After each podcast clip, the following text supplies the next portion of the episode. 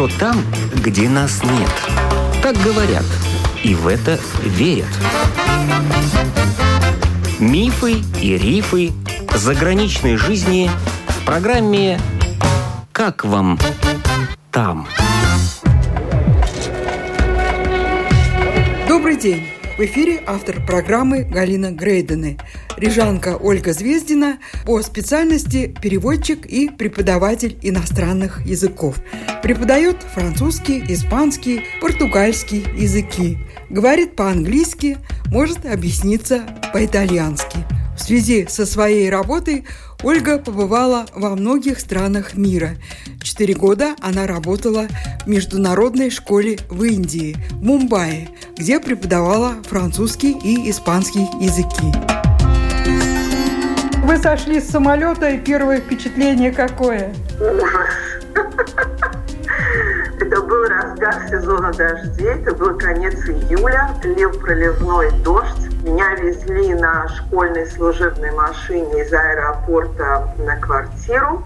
И я видела из окна машины под дождем на улицах бездомные люди, бездомные собаки, огромные крысы. Я пришла в ужас. В Индии школа снимала всем иностранным специалистам жилье, и меня привезли уже в готовую квартиру в хорошем доме, где жили другие иностранные учителя. Но не только. Основное, конечно, население, жильцы были местные. Но квартира была приличная, да? Более чем. В Мумбаи очень дорогое жилье. И моя квартира по местным меркам, она была шикарная. Там были две большие спальни, каждая со своей ванной, большая комната, гостиная, большая кухня. К этому дому прилегал двор с садом, с бассейном, с тренажерным залом. И в этой школе нам платили за квартиру, что является еще дополнительной огромной суммой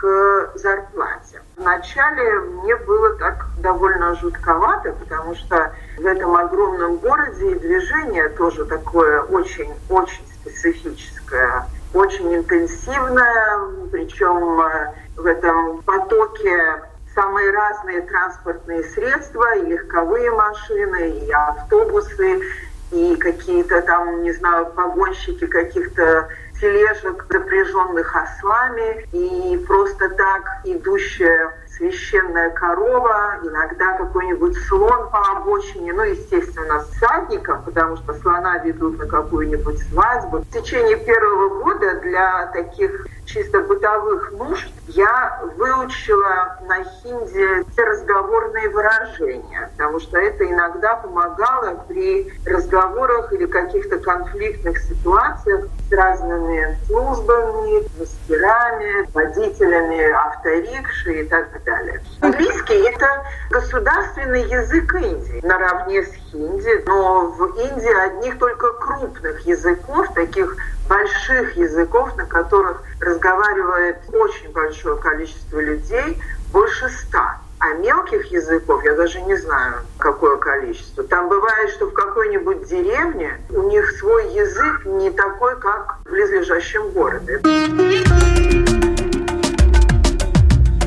Вначале меня очень приятно удивило желание и готовность местных жителей помогать. Потому что вначале, когда я еще совершенно не знала города, естественно, обращалась и спрашивала, и меня в буквальном смысле брали за руку, и показывали, и рассказывали, и когда идти, предлагали проводить меня на автобусе там и так далее. Ну и это осталось все годы, когда я там жила. То есть люди доброжелательные? Очень. А как с криминальной обстановкой? Вечером там можно прогуляться? Поскольку каждый рабочий день у меня был занят, то вот всяким удовольствием, походом, визитом и так далее были отданы вечера. Я очень часто ездила одна и возвращалась одна среди ночи. И вот абсолютно ничего со мной не произошло. Правда, уже когда я оттуда уехала, я узнала от своих друзей и коллег, что, к сожалению, были случаи там нападения на женщин и так далее.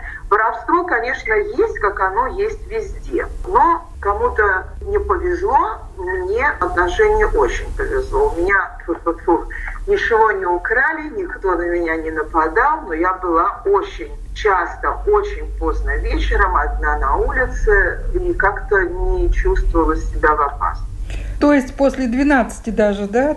Совсем после 12. Прямо в 4 утра на такси домой, откуда-нибудь там, из какого-нибудь клуба, ресторана, концертного зала. А по каким же клубам вы там ходили, расскажите? О, масса.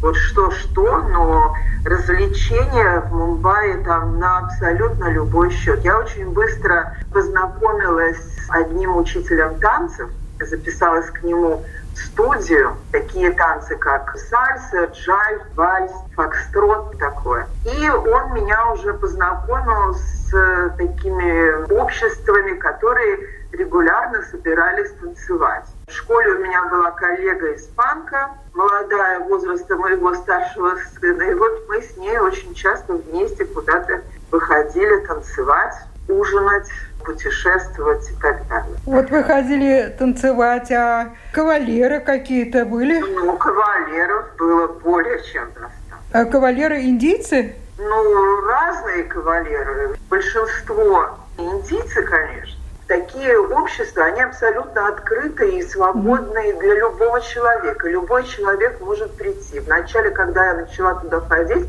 я танцевала плохо. Но меня все равно приглашали, терпели. На мой взгляд, там это все очень живо и гармонично. Здесь у нас в Риге у меня тоже был такой опыт, но здесь как раз чаще всего все приходят со своими уже кавалерами, с ними и танцуют. В Индии там это абсолютно свободно. Человек, который хочет танцевать, он будет танцевать там хоть каждый вечер в разных местах до. Если мы уже заговорили о кавалерах, вот они кавалеры какие? Умеют ухаживать? Очень умеют ухаживать, особенно в отношении с иностранками. Здесь примешивается желание как-то с хорошей стороны еще показать свой город, свою страну, рассказать какую-то информацию, поделиться знаниями и так далее. С другой стороны, конечно, индийское общество, все его э, члены, но довольно существенная часть, это страна достаточно консервативная. Поэтому иногда в некоторых там каких-то отношениях это чувствуется. Мужчина привык, что женщина смотрит на него, открыв рот, там, и слушает всех его советов и так далее. Но у меня не было абсолютно никакого желания устраивать там свою личную жизнь, выходить замуж. Я не искала кавалеров, они были всегда. Если меня что-то не устраивало, то просто, ну, вот все, Стоимость жизни в Индии относительно низкая. Вот исключая жилье, все остальное, в принципе, невысокие цены. К тому же есть очень большой выбор между очень дорогим, дорогим, среднедорогим, бюджетным, низкобюджетным и чем-то таким, что ну вот для самых-самых-самых малоимущих людей. И для них тоже есть большой разнообразный выбор. В Индии расслоение по материальному статусу все еще осталось, хотя это уже давно запрещено законом делить общество на касты.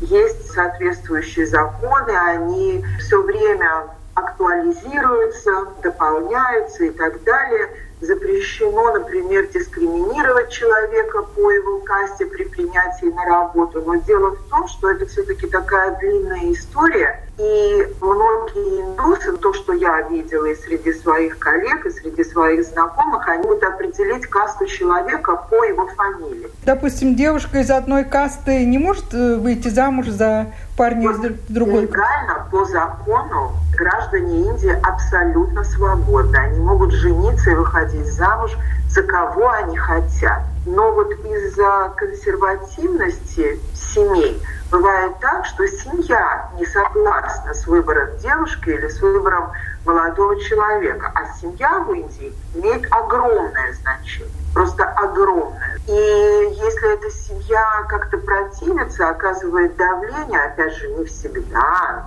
но это может повлиять на дальнейшую судьбу. В Индии богатый человек. Он что имеет, как выглядит? Вот, например, однажды меня пригласили родители там, одного ученика на свадьбу какого-то там своего родственника. Для этой цели фрахтовался самолет, который летел из Дели с посадкой в Мумбаи. Он летел в Гоа.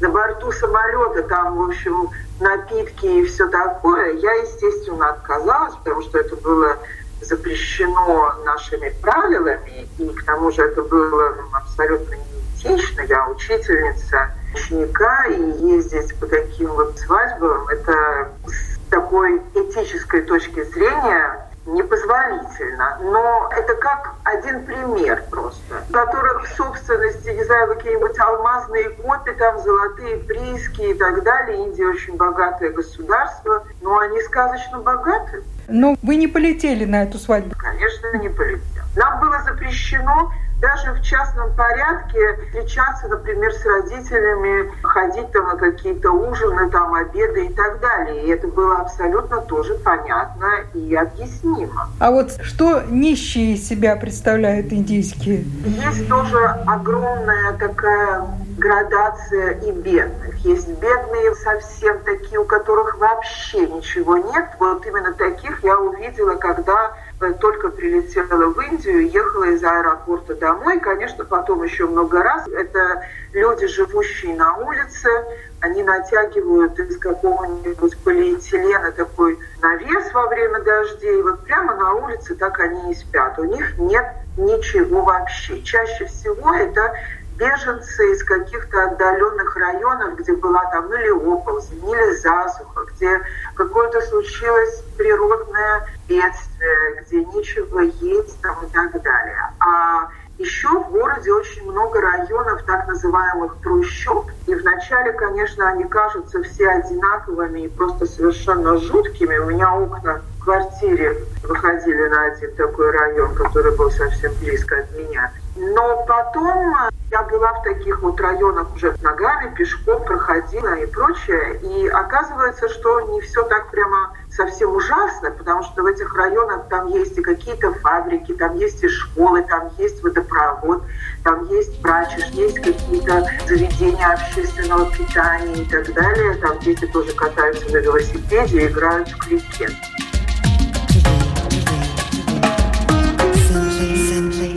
Нищие, которые, вы говорите, спят на улице, они чем питаются? Они просят милостыню. Огромный город производит огромное количество отходов. На сортировке мусора вот как раз очень часто работают такие вот совсем-совсем бедные. На этом мусоре некоторые из них, они делают себе вполне неплохое состояние. Ну, так сказать, условно, конечно, говорят. Потому что какие-то вещи они собирают и перепродают, так далее. Это очень распространенное место трудоустройства для новых жителей финансовой столицы, как называют Мумбай. И потом они переселяются, может быть, уже в какие-то такие вот маленькие домики там в трущобном районе. Четкое распределение занятий. И поэтому вот клан нищенства – это занятие, это работа. А вот самое, может быть, негативное воспоминание какое? Негативное воспоминание – крысы. Я пошла в ресторан, хороший ресторан, сидела на улице, сделала заказ, и вот, значит, смотрю, из какого-то стола вышла крыса и прямо села напротив меня. Я не могла себя сдержать, забралась с ногами в свое кресло и заорала. Пришел менеджер, он очень испугался, он говорит, мадам, в чем дело? Я говорю, вон там крыса. Он на нее посмотрел, говорит, ну и что? Все на меня смотрели, как на сумасшедшую идиотку. Ну и что? Ну вот, вот так было довольно часто. Я мечтаю вернуться в Индию. Затем, чтобы опять окунуться в эту обстановку, в этот сумасшедший город Мумбай, в другие города, которые я видела и которые очень полюбила, опять поехать на север, поехать на юг, Индийский океан. Ну, вот люблю. Рижанка Ольга Звездина рассказала о своей работе в Индии. Передачу «Как вам там» теперь можно слушать и в подкасте.